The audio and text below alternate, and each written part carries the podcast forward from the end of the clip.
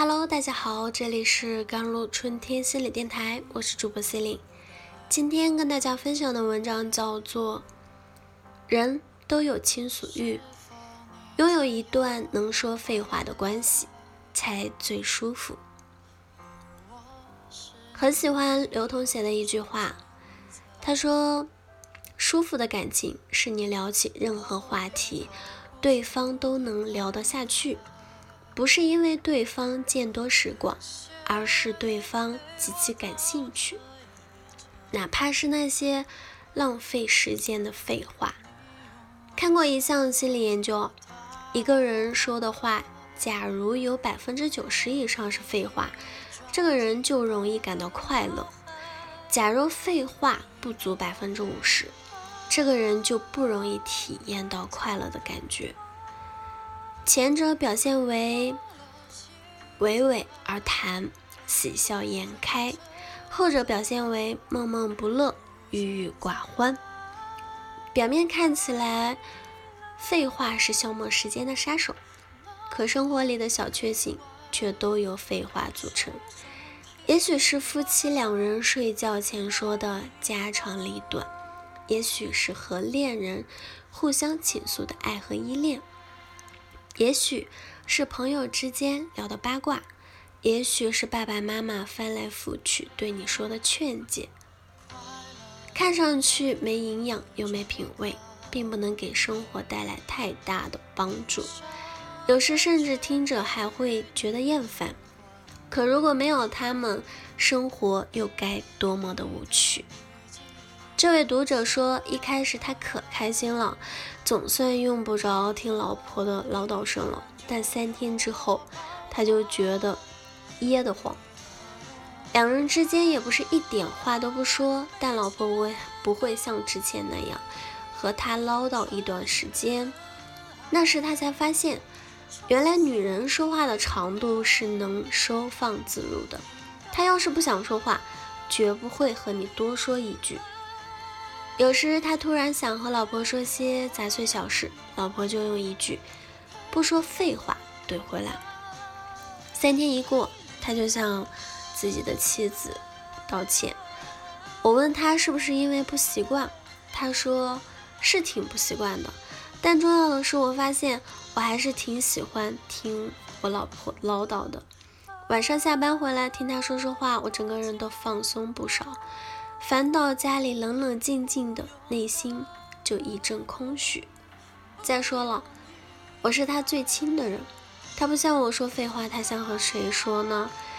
一个人越成熟，越会发现，说话已经变得不太容易，而说废话更是一件奢侈的事，因为不是每个人都能给你时间听你说话。也不是每个人都能给你耐心陪你聊天。工作上需要效率，说话简明是最好的。人际交往上说多了会有人嫌烦，要么各种的找借口离开，要么直言你啰嗦。有时哪怕身边的亲近的朋友，也不是什么事都能说，要么怕这个话题太过敏感，要么怕一番吐槽是在传递负能量。要么怕说太多会有人在心里偷偷的骂，哪怕表面一片祥和。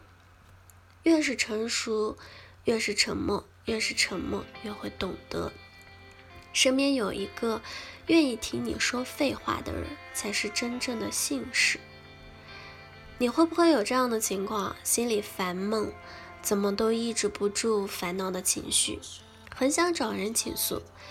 翻遍微信通讯录、手机联系人，却没有一个能说得上话，就连在朋友圈你都不敢发泄，怕别人说矫情。于是，那么多想说的话只能憋着，越憋越难受。